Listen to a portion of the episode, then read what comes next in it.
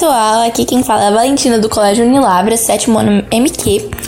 E hoje eu vim abordar neste podcast o assunto sobre saúde mental nesta quarentena.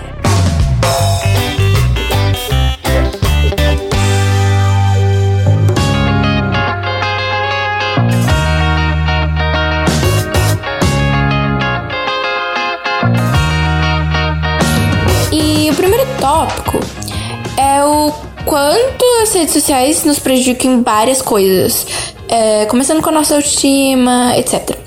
Quem vai falar mais sobre isso com a gente é a Suzana. Pode falar, Suzana. As redes sociais nos prejudicam em várias coisas, começando com a nossa autoestima. Se você é como eu e passa bastante tempo nas redes sociais, sabe que vemos várias coisas, como pessoas bonitas e talentosas expondo isso. E isso não é errado.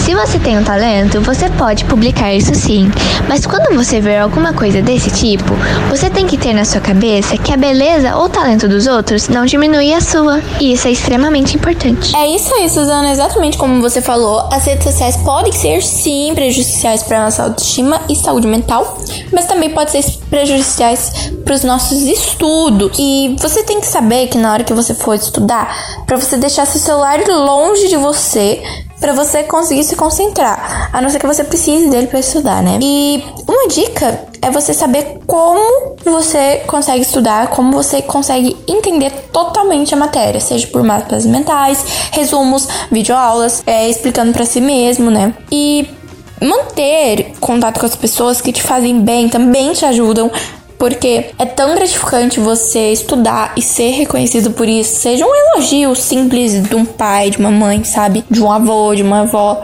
Isso é extremamente gratificante e muito importante para nós que somos alunos, que precisamos de apoio, que precisamos de alegria para que a gente continue firme e forte, principalmente nessa nova etapa que ninguém esperava passar, né?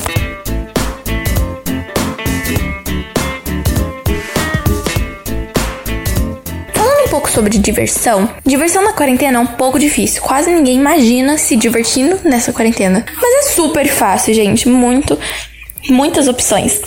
Um exemplo para vocês fazerem é uma festa online. Tem vários, vários sites que fazem festas online, seja até um site tipo da escola é, que por sinal é muito bom. Você faz sua festinha e foi extremamente legal. Foi muito legal. Fiz com várias amigas minhas. E inclusive com a Suzana. Ela vai falar mais um pouquinho sobre como foi a festa e quanto nós nos divertimos. A festa online foi muito legal. Eu achei uma experiência incrível. Nós podemos estar conversando assim de tão longe.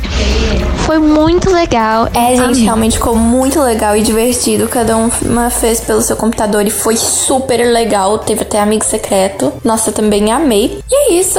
Eu queria agradecer meu professor Luciano, que nos deu a oportunidade de estar aqui fazendo um podcast que eu sempre quis fazer, mas nunca tive coragem.